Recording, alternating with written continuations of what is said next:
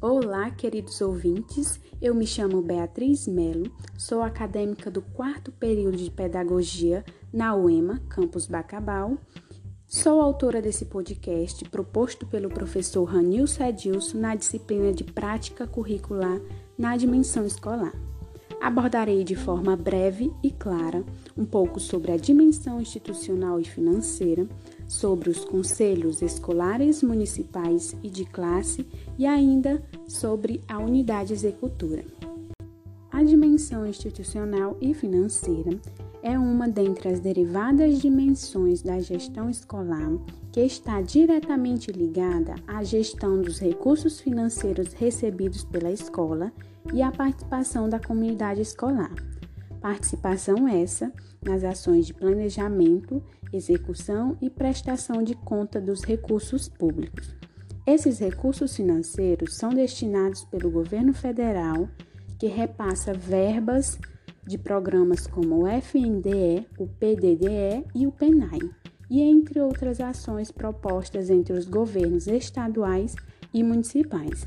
Lembrando que esses recursos devem ser aplicados visando a qualidade de ensino-aprendizagem dos alunos.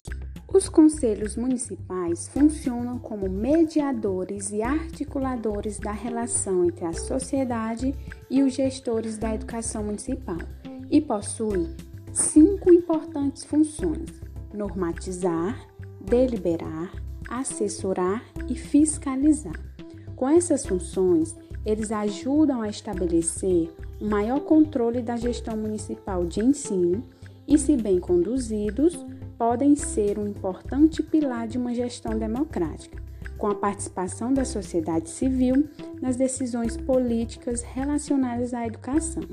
Um dos seus principais objetivos é assegurar a participação da sociedade no alinhamento da gestão educacional esses conselhos são compostos por professores, especialistas em educação, entidades ligadas à educação e segmentos organizados da sociedade.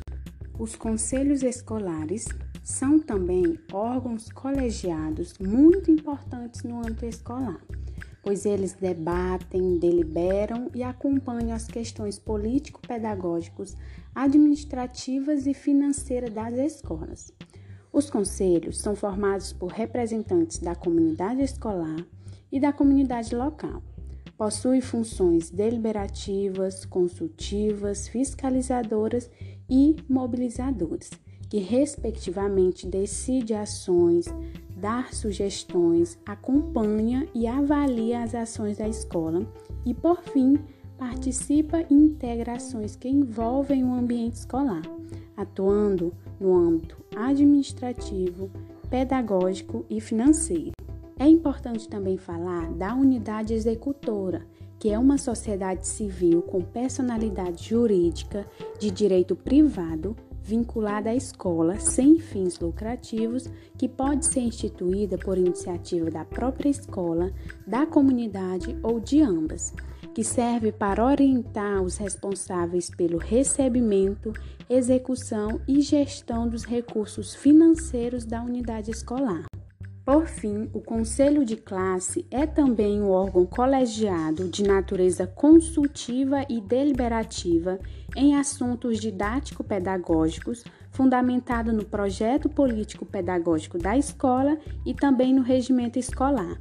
É o momento em que os professores, equipe pedagógica e direção se reúnem para discutir, avaliar as ações educacionais e indicar alternativas que busquem garantir a efetivação do processo de ensino e aprendizagem dos estudantes.